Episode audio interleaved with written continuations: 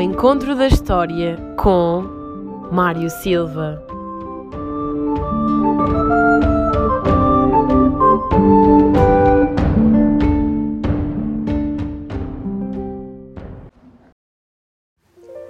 Bem-vindos a mais um programa Ao Encontro da História, com o professor Mário Silva. O meu nome é Carolina Varela Ribeiro e hoje vamos falar de uma figura pouco conhecida, o Padre Himalaia, cientista e religioso que viveu na transição do século XIX para o século XX. Olá, Carolina.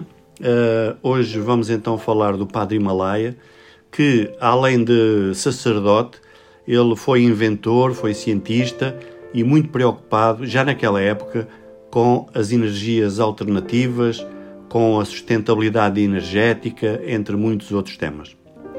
A vida e obra do Padre Himalaia é ainda pouco conhecida, não lhe parece?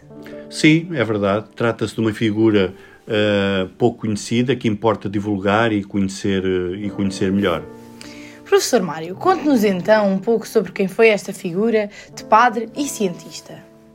Ora bem, então, uh, chamava-se Manuel António Gomes, nasceu em 1868 no Conselho de Arcos de Valdevez. E agora estou aqui curiosa, de onde é que veio a, a alcunha de Himalaia? Uma alcunha curiosa e muito pouco vulgar, sem dúvida. O, o jovem Manuel António Gomes uh, estudou no Seminário de Braga, foi lá que ele fez a sua formação inicial e uh, um dos colegas curiosamente, colocou, uh, colocou a alcunha de Himalaia. Porquê?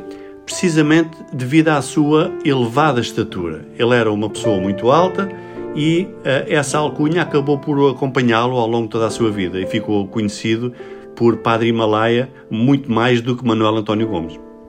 E como é que um sacerdote se interessa tanto por ciência e se torna inventor? Pois, uh, naquela época isso era muito raro, de facto.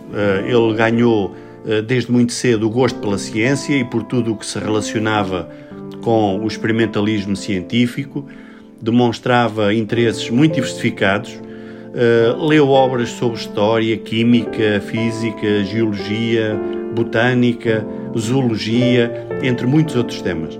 Foi também professor de ciências naturais, física, química e, e religião, claro, uh, e, e lecionou em várias escolas. E aqui, a que tipo de ciência é que ele se dedicou? Ora bem, a sua curiosidade científica uh, estendia-se por várias áreas. Ele um, começou por percorrer várias regiões do centro e do sul do país, uh, onde foi recolhendo exemplares de plantas. Uh, tinha um grande interesse por plantas medicinais, por exemplo. Aliás, chegou mesmo a fabricar pomadas, chás, etc., a partir das plantas medicinais. Sabe-se que passou pelos Estados Unidos, por França, nos Estados Unidos, por exemplo, diz-se que fabricou um tipo de pólvora que foi depois usada em diversos arsenais do exército norte-americano. Uh, em Paris, estudou algumas formas de construir um aparelho revolucionário que concentrasse a radiação solar, um engenho capaz de fundir a maioria dos metais ou rochas recorrendo apenas a eh, apenas e somente à radiação solar uh, através de uma temperatura de cerca de 3.500 graus. E em Portugal, que outros estudos ele desenvolveu?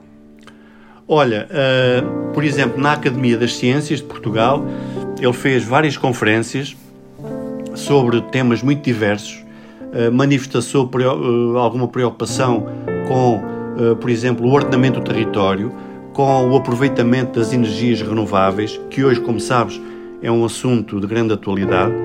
Uh, estudou uh, a irrigação dos terrenos cultivados, a arborização das montanhas e dos terrenos não aráveis, a utilização de quedas de água, a cultura intensiva dos pousios, os melhoramentos a introduzir nas indústrias da pesca, estudos sobre plantas e animais que eram nocivos à agricultura e à higiene pública.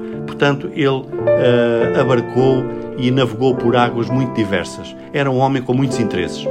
Exatamente, passou também por Londres, pela Argentina. Exatamente, também em Londres, uh, ao que parece, ele tornou-se vegetariano, aperfeiçoou lá os seus conhecimentos sobre dietética.